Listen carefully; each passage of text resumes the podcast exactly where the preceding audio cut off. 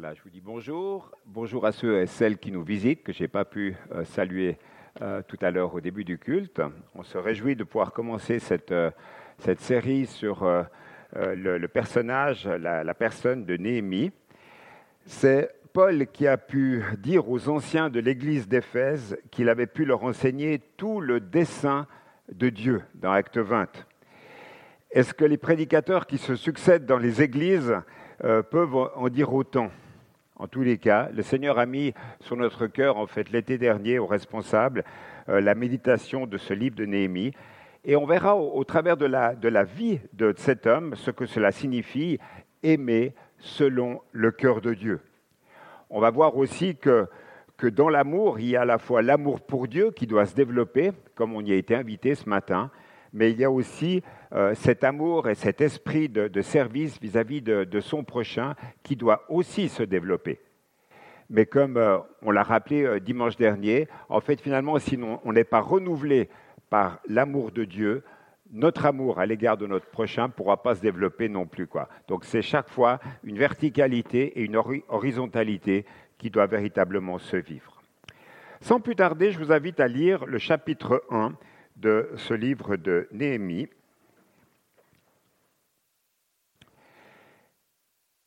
Histoire de, Néhémie, fils de Akalia, la vingtième année du règne d'Artaxerxès, au mois de Kislev, je me trouvais dans la citadelle de Suse. Anani, l'un de mes parents, arriva avec un groupe d'hommes de Juda. Je leur demandais des nouvelles du reste des Juifs revenus d'exil et de Jérusalem. Ils me répondirent Ceux qui ont survécu à la captivité et qui vivent dans la province de Juda se trouvent dans une grande misère et dans une situation très humiliante. Il y a des brèches dans la muraille de Jérusalem et ses portes ont été détruites par le feu. Lorsque j'entendis ces nouvelles, je m'assis et je me mis à pleurer. Pendant plusieurs jours, je restais abattu. Je jeûnais et je priais constamment devant le Dieu du ciel, je suppliais. Ah, éternel Dieu du ciel, Dieu grand et redoutable, toi qui restes fidèle à ton alliance et qui conserves ta bienveillance à ceux qui t'aiment et qui obéissent à tes commandements prête attention à la prière de ton serviteur.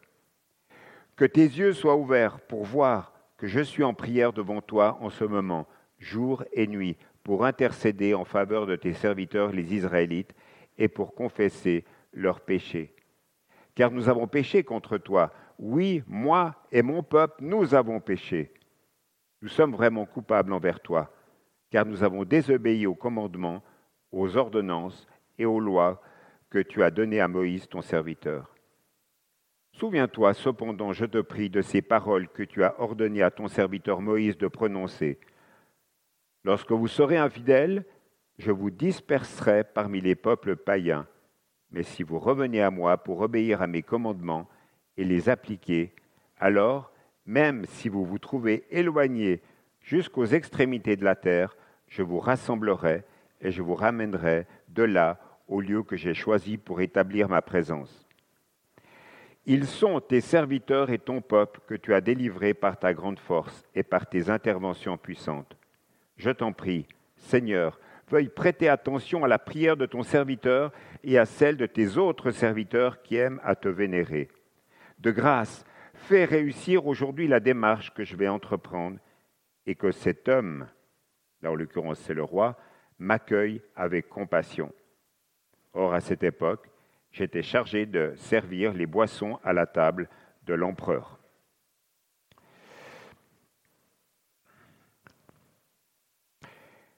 Qui était Néhémie? Il était probablement originaire de la tribu de Juda. On ne connaît rien de son père et nous ne pouvons que conclure qu'il avait été emmené en captivité lorsque Jérusalem tomba entre les mains des Babyloniens.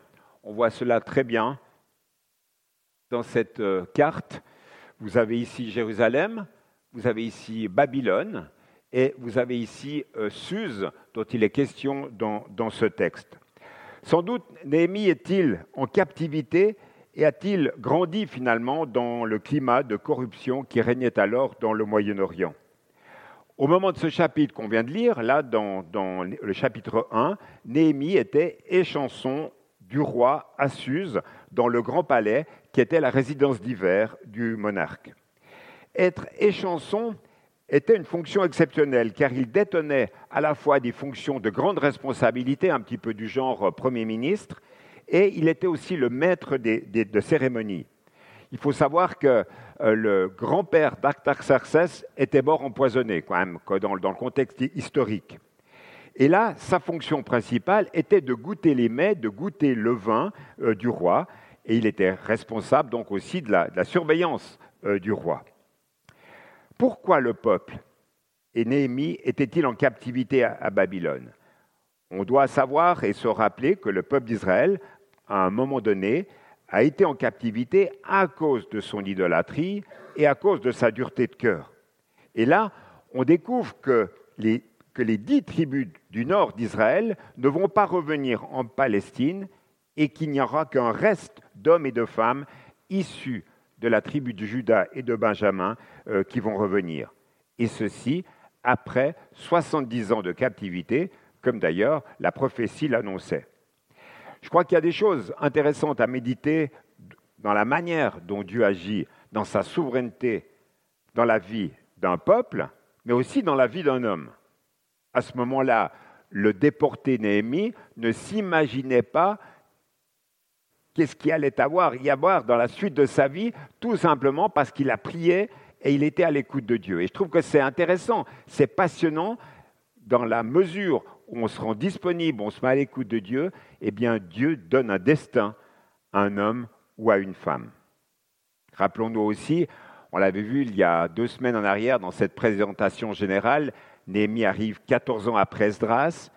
Esdras a fait les réformes spirituelles, la reconstruction du temple, et Néhémie va permettre à ce que les sécurités de la ville puissent être reconstruites. Ça veut dire que les, les murailles, euh, les portes puissent être remises. Et Néhémie sera le, coordinateur d'une équipe. Dans, cette équipe, il y a une quantité de, gens du peuple, des gens apparemment de situations très simples, très faibles, liées au contexte euh, de retour euh, à Jérusalem, très démunis. Des hommes et des femmes qui, lorsqu'ils vont écouter, vous le verrez dans le, dans le chapitre 2, vont dire tout simplement à Néhémie, eh bien, levons-nous et bâtissons. On est confiant à ton projet.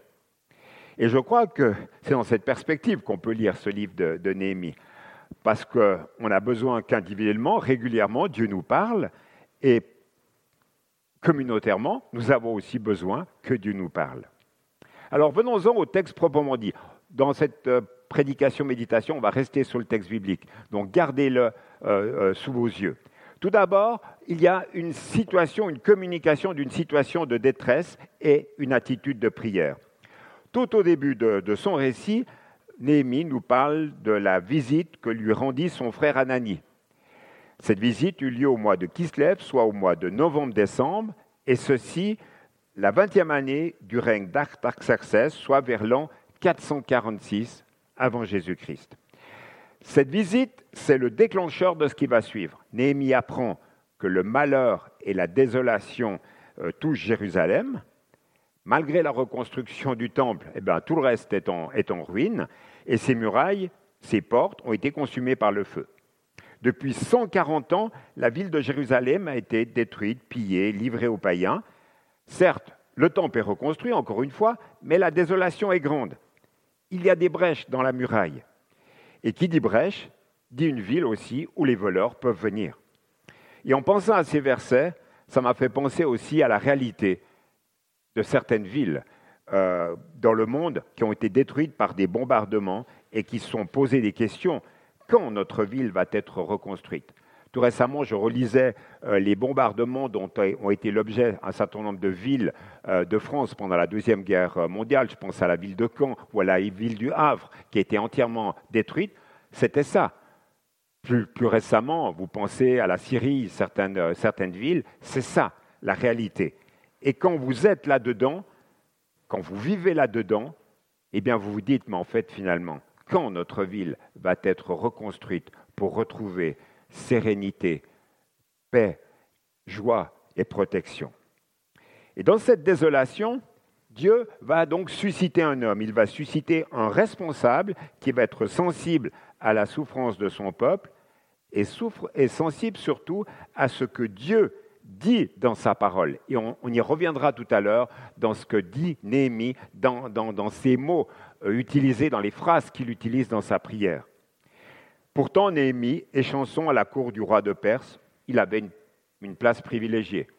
Assurance de l'emploi, je dirais aujourd'hui. Mais Néhémie est conscient, au même titre que d'autres grands personnages, comme Joseph dans la Genèse ou la reine Esther, que s'il est arrivé à ce poste, ce n'est pas le fait du hasard, c'est Dieu qui l'a permis. Et Néhémie croit au plus profond de, de son cœur que des changements peuvent intervenir. Des changements pour lui et des changements surtout pour le peuple qui est revenu à Jérusalem. Il a confiance que Dieu n'a pas abandonné son peuple et que lui, avec la place importante qu'il avait au royaume de Perse, il avait un rôle important à jouer.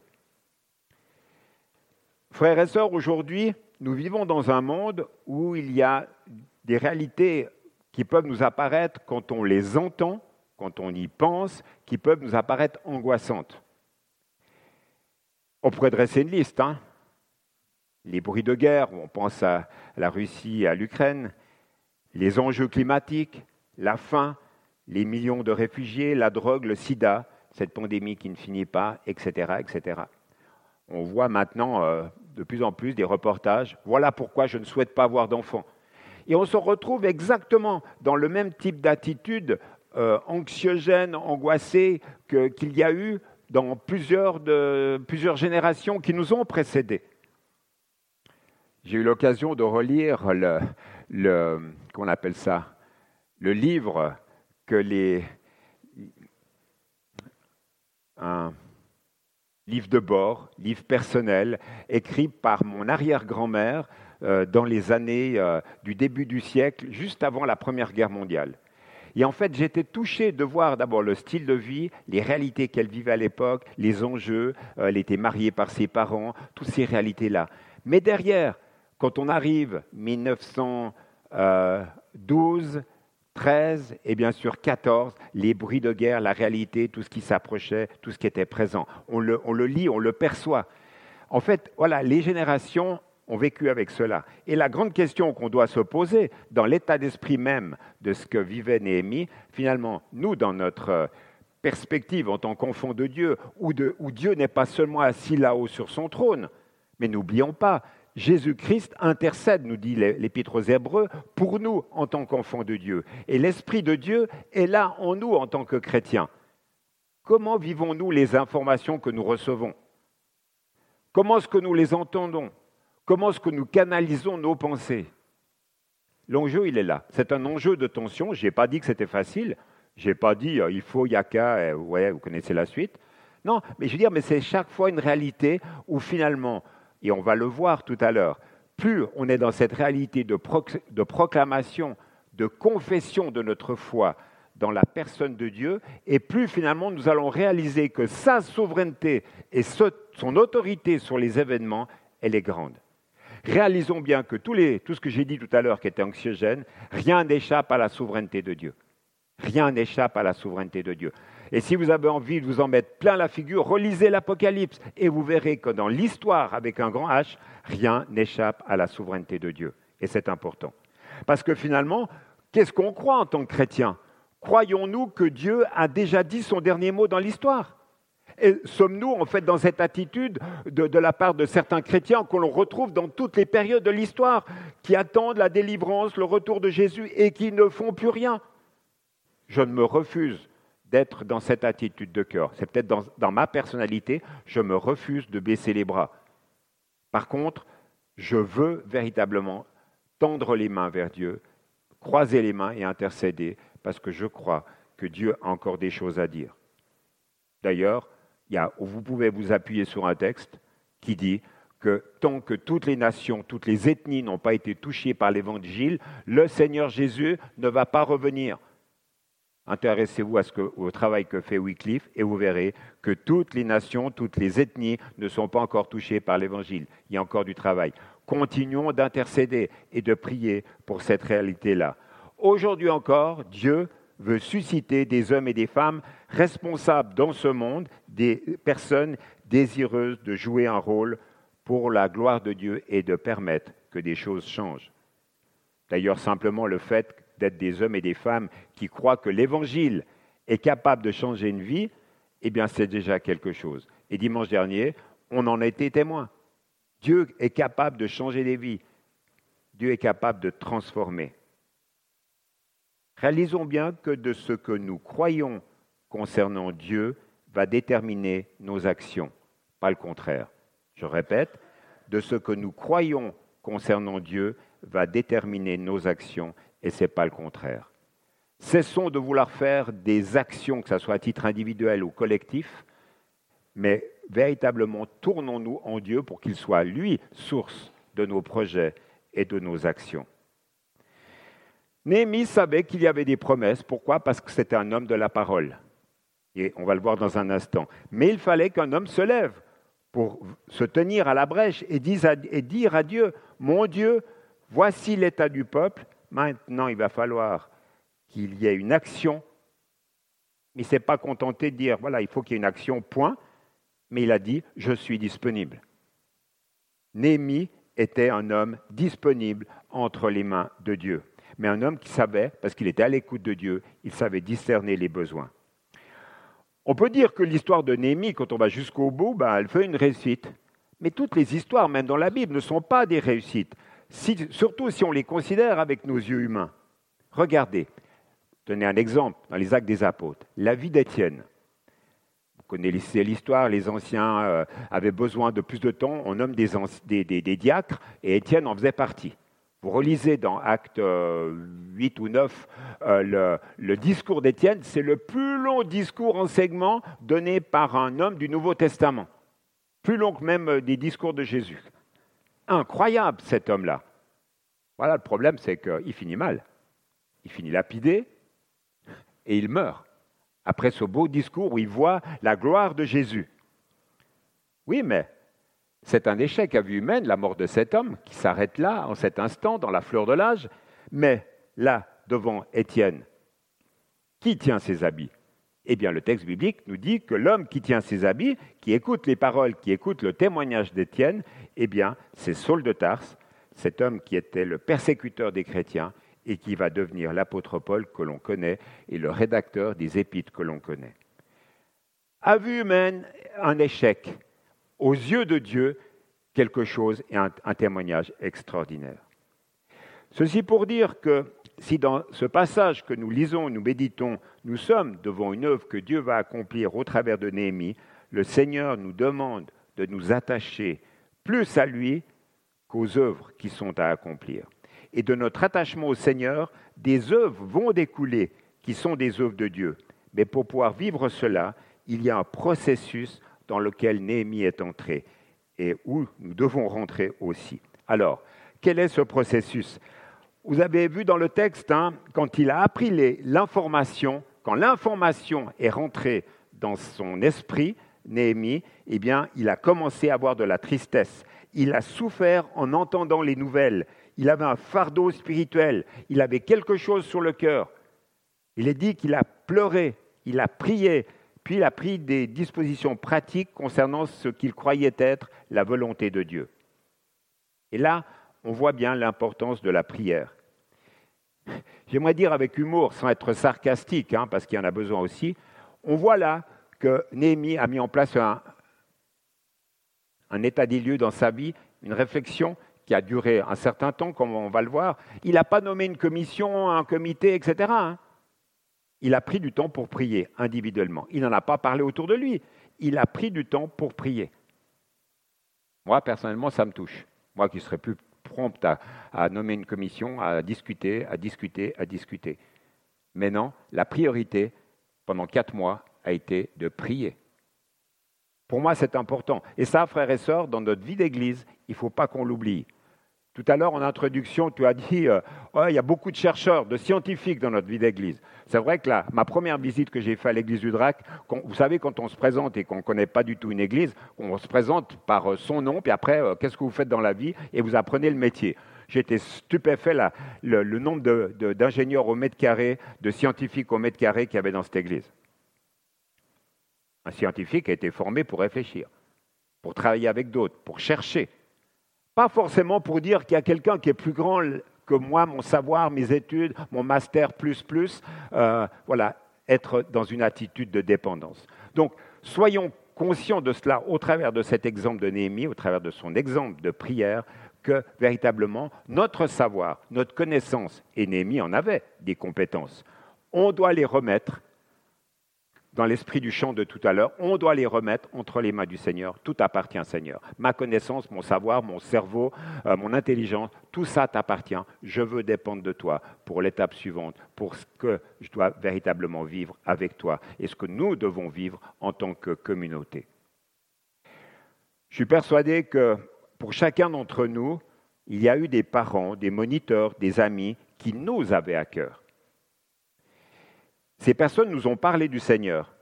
Puis, à un moment donné, nous avons fait un acte de foi qui nous a amenés à suivre Jésus-Christ.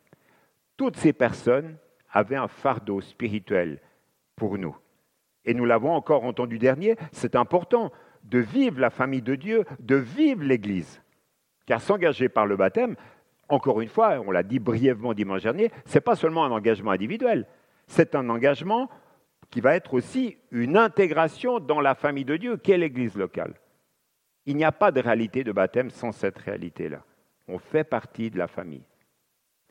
Pour Néhémie, ce fardeau a commencé encore une fois par des informations venant de Jérusalem. Et je relèverai que cela peut paraître surprenant que ce livre de Néhémie commence par la tristesse de Néhémie, puis au chapitre 8, qu'est-ce qu'il est dit? La joie de l'Éternel est votre force. On se dit, mais dans tout ce contexte d'opposition, de pratique, de maçonnerie, de reconstruction, la force de l'éternel est votre force. Moi, je pense que c'est une force spirituelle, mais c'est aussi une force du renouvellement des forces physiques, parce qu'il devait en avoir besoin. La tristesse, la joie. Et ça m'a fait penser à ce magnifique psaume 126 qui nous dit Ceux qui sèment avec larmes moissonneront avec des chants d'allégresse. Ceux qui marchent en pleurant, en portant la semence, revient avec allégresse quand ils portent ses gerbes. Il y a un avant, il y a un pendant et il y a un après, tout simplement parce que Dieu agit en profondeur dans les cœurs et dans les vies. Il peut y avoir des temps dans nos vies où il y a énormément de place pour la réalité des pleurs et on ne sait pas pourquoi. Et encore une fois, frères et sœurs, hommes et femmes, il y a de la place dans nos vies aussi pour la réalité des larmes. Il y a la place après aussi pour le relèvement et pour la réalité de la présence, de la joie, de l'Éternel qui veut renouveler nos, nos vies. La joie de l'Éternel est votre force.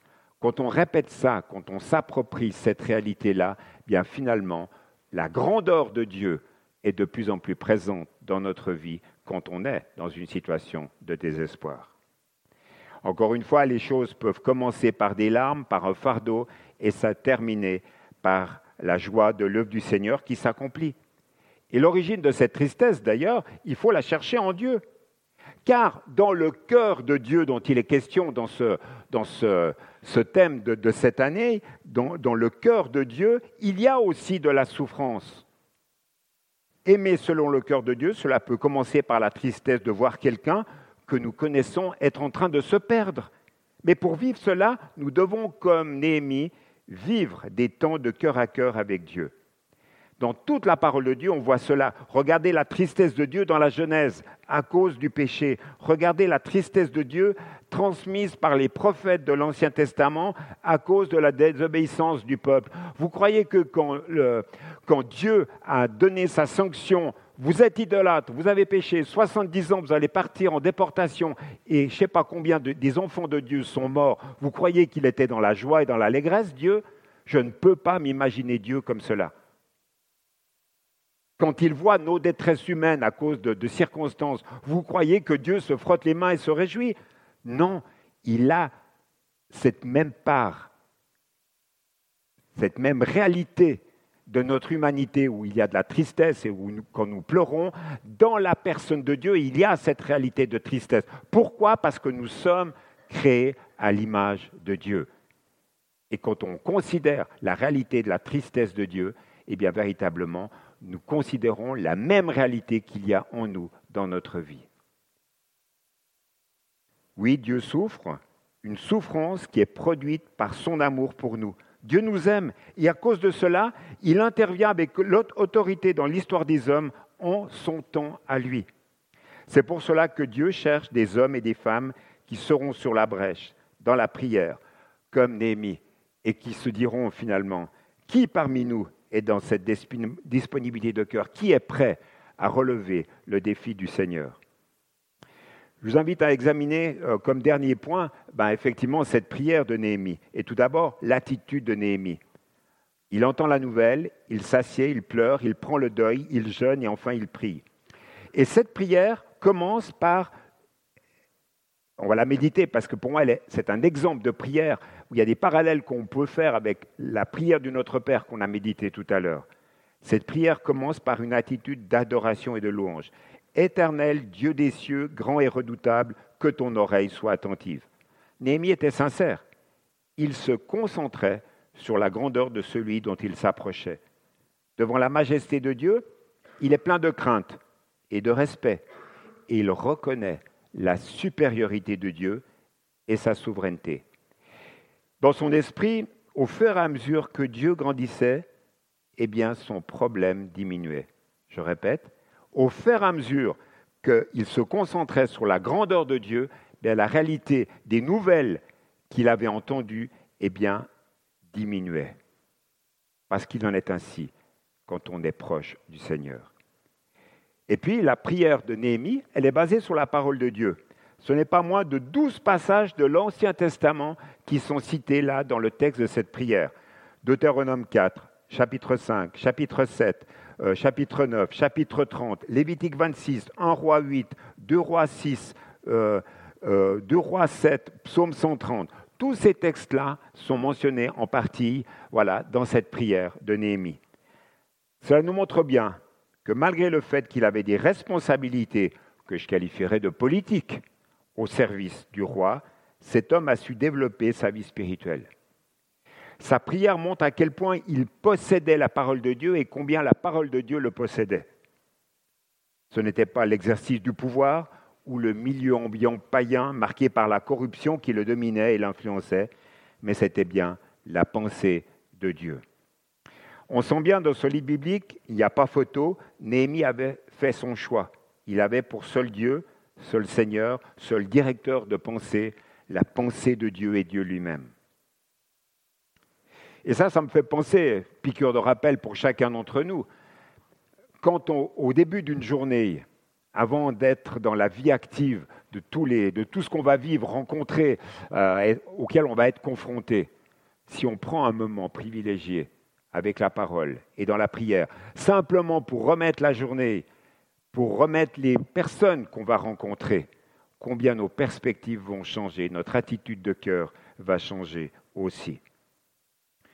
Et puis après, on voit Néhémie passer de la louange à la supplication, et il persévère dans sa requête, sachant que Dieu pourvoira aux besoins de son peuple si celui-ci accepte à nouveau de se soumettre à son autorité. N'oublions pas, il était en exil, le peuple, parce qu'il avait désobéi. Je ne suis pas forcément sûr qu'en exil, il ait beaucoup conservé euh, les habitudes culturelles, la relation. Relisez Ézéchiel pour vous rendre compte de ça. Quoi. Non, euh, ils avaient pris quand même euh, la température, ils avaient, ils avaient, un petit peu pris l'ambiance un petit peu du milieu local, les idoles locales en tant que peuple de Dieu. Et là, finalement, ils avaient besoin de vivre autre chose et de se soumettre à nouveau à l'autorité de Dieu. Et encore une fois, il y a un parallèle, un parallèle à faire avec la prière du Notre Père, dans cet enseignement que Jésus a donné à ses disciples. Et Néhémie pria avec persévérance, jour et nuit, nous dit le verset 6. Voilà, une attitude persévérance, une attitude où on reste là dans le temps, pas une ou deux fois en disant ah, c'est bon, il a entendu, on ne va pas insister. Non, une prière persévérante par rapport à, nos objets, nos préoccupations. Néhémie pria jusqu'à ce que Dieu lui réponde. Vous savez, prier pour lui, ce n'était pas euh, agiter une cloche comme qu'on appelle un, un, serveur dans un restaurant. Ce n'était pas du tout ça son attitude, une attitude de respect. Il n'appelait pas Dieu pour que Dieu exécute ses ordres, mais il était là dans une attitude de confiance à l'égard de Dieu pour comprendre véritablement ce qu'il fallait faire. Néhémie savait que lorsque Dieu s'occupe de nos affaires, il utilise des moyens puissants. Comment est-ce qu'il le savait? Eh bien, par les autres exemples de la parole de Dieu. Il s'appropriait la réalité de l'enseignement de la parole de Dieu pour dire Dieu n'a pas changé et je crois que véritablement, il va en être de même pour nous parce que Dieu est tout-puissant. Il croyait que ce que la Bible disait était vrai et encore d'actualité pour lui. Et dans ce face-à-face avec Dieu, petit à petit, eh bien Dieu nous rend toujours plus conformes à sa volonté. Et donc nous prépare à recevoir finalement ses réponses. Et dès que nous comprenons le plan de Dieu, nous entrevoyons aussi le rôle que nous aurons à y jouer. En concentrant sa pensée sur la personne de Dieu, Néhémie prend conscience, là aussi, quelque chose de très important, qu'il y avait une barrière entre le peuple et Dieu. Et cette barrière n'est autre que le péché non confessé du peuple.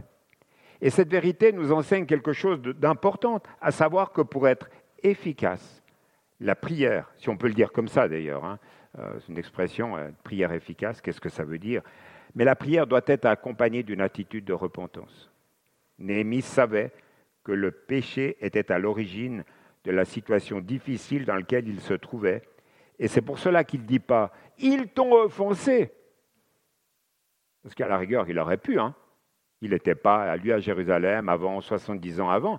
Non, il met sur ses épaules la réalité du péché et il dit, nous t'avons offensé.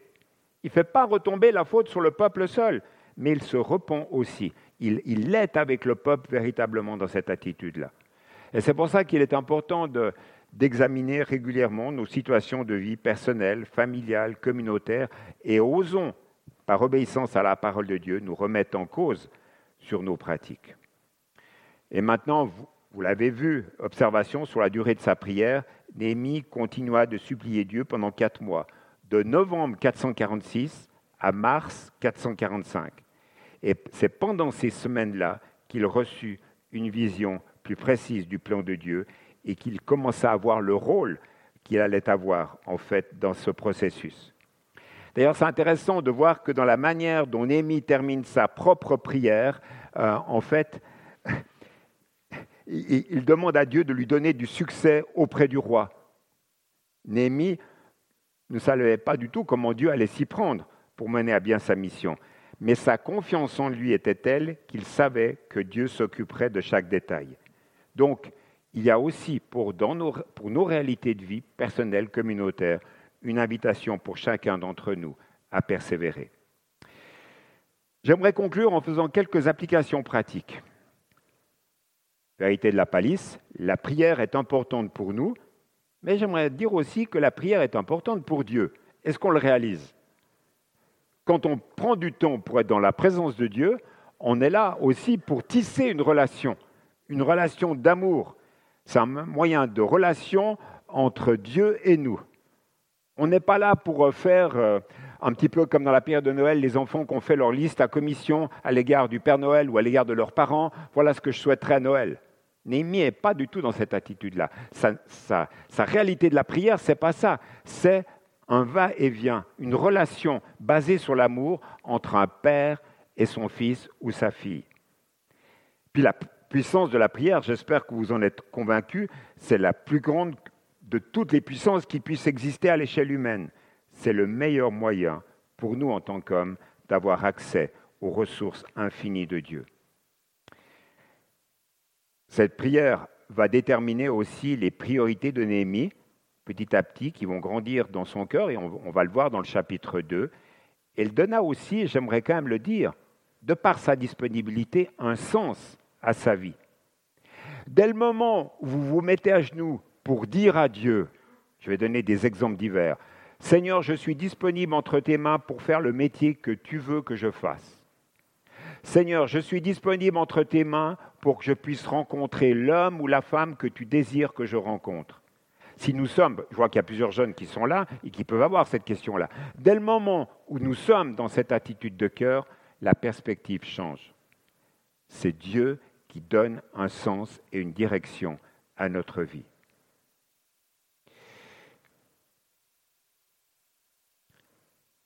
Et puis, il y a aussi ce fait et cette réalité-là, le fait que ce soit Dieu qui ait envoyé Néhémie dans la suite de sa mission, eh bien, ça va soutenir Néhémie dans tous les temps de, de difficultés, de confrontation et d'opposition qu'il va vivre. Et j'aimerais juste donner brièvement un témoignage personnel.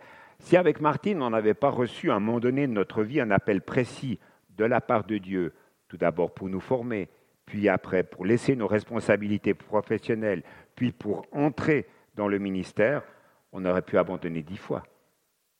Dix fois. Parce que comme dans tout ministère, dans toute réalité d'engagement, il y a des réalités d'opposition, il y a des réalités de, refus, il y a des réalités d'incompatibilité. Mais dans ces moments-là, on est rentré en nous-mêmes et dans une attitude de prière, et le fait de savoir que Dieu nous avait appelés, eh bien c'est ça qui avait fait et mis en place dans nos cœurs et dans nos vies des convictions. Et puis, il y a cette réalité aussi, on le voit bien au travers de cet exemple, quand on prie, eh bien ça réduit les, les soucis quotidiens, et on le voit très bien là dans la vie de Néhémie. La prière aide aussi au discernement, prenons conscience de cela en tant qu'Église, en tant que personne, d'avoir une vie de prière renouvelée, ne baissons pas les bras quand on voit que ça ne va pas, mais persévérons, car Dieu veut tous, sans exception, pas seulement le conseil d'administration ou les responsables de l'Église nous utiliser. Elle veut tous nous utiliser par une attitude de disponibilité, mais aussi de prière. La réussite, elle est, dans le sens biblique du terme, on le voit dans l'histoire de Néhémie, on le voit dans toute l'histoire de l'Église, la réussite est dans le collectif, spirituel et humain que nous représentons devant Dieu. Non pas dans l'ordre dispersé, non pas dans l'esprit individualiste, mais dans le collectif. Je finis en disant, Dieu cherche des Néhémies qui l'écoutent, qui lui obéissent, et ça je pense que c'est à la portée de tout le monde, quel que soit notre âge. Pas des hommes ou des femmes qui demandent à Dieu de bénir leur projet, mais des hommes et des femmes qui l'écoutent et qui lui obéissent au milieu de nous. Alors que Dieu nous nous garde, nous conduise, nous aide dans cette réflexion. Et j'aimerais vous inviter, comme l'a annoncé tout à l'heure Johannes, qu'on puisse prendre un, petit moment, j'allais dire, d'atelier pratique. On y a déjà été invité plusieurs fois dans ce temps de culte, dans la première partie, à prier de manière très différente. Et j'aimerais, tout à l'heure je vous ai dit, regardez votre Bible ouverte, vous voyez la trame. Il y a peut-être des éléments dans cette prière qui vous ont interpellé, touché, tant à titre personnel qu'à titre communautaire, eh bien que vous puissiez reprendre dans votre prière personnelle, là, au sein de la communauté, reprendre cela et dire à Dieu ce que vous croyez, de confesser à Dieu la réalité de ce que vous croyez. Je vous invite à ce qu'on puisse prendre encore un moment pour prier ensemble, pour finir ce temps euh, d'enseignement. Et je finirai ce moment, je le conclurai.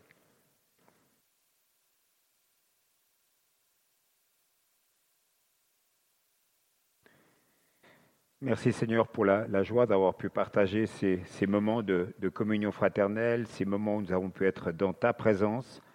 On ne veut pas oublier Seigneur aussi les, frères et sœurs, les familles qui ont été euh, privées de ce temps de, communion pour des raisons de santé.